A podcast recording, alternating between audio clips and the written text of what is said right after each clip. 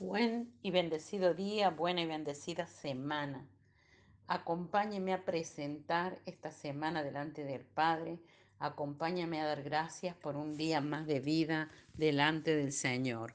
Padre Celestial, te damos gracias, Señor, porque estamos en tu presencia seguros, porque caminamos de esperanza contra esperanza, Señor, porque tu Espíritu Santo alumbra nuestro caminar en el nombre de Jesús. Amén.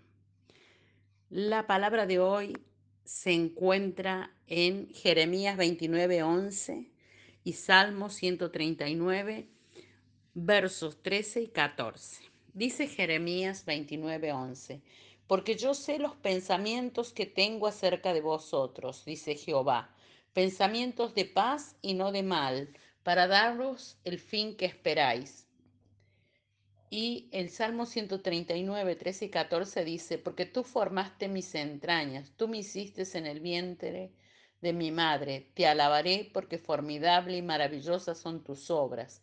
Estoy maravillado y mi alma lo sabe muy bien. Titulé este devocional, La visión forma parte de tu propósito. Dios te creó con un propósito especial.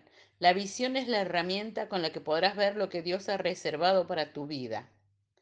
El Espíritu Santo va a adiestrarte en la visión para guiarte hacia ese propósito especial que Dios Padre tiene para vos.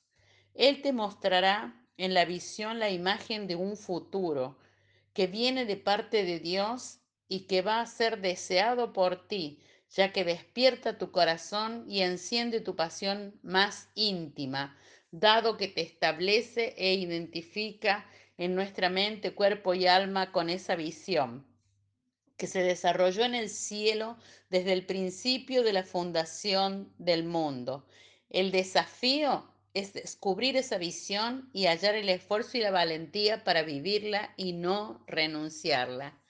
En esta mañana, en este día de hoy, imagina tu futuro pero no desde tus planes, sino en los propósitos del Padre. Ponle imagen a ese futuro. Ora, Espíritu Santo, dame la visión de los propósitos de mi Abba Padre. Necesito descubrir sus propósitos. A continuación, piensa en el futuro que deseas.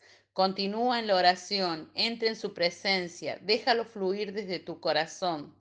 Todos o la mayoría hemos llegado a los caminos de Dios por una necesidad ya sea llenar un vacío, sanar una enfermedad o una dolencia.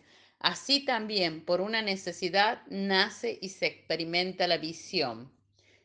Dios es sobrenatural, puede revelar su visión para tu vida a través de una experiencia sobrenatural, como un sueño o la visitación divina de un ángel, pero tú tienes que tener hambre y sed y tener necesidad de apertura de la visión, querer ver lo que Dios tiene para tu vida. Mi Dios pues suplirá toda necesidad conforme a sus riquezas en gloria. Dios te diseñó con un propósito y cuando encuentras la visión de Dios, no solamente te apropias de ella, sino que Dios la va a aumentar y expandir. La visión conmueve tu corazón y te pone en movimiento espiritual. Corre en pos de ella hasta alcanzarla, porque se cumplirá, no tardará.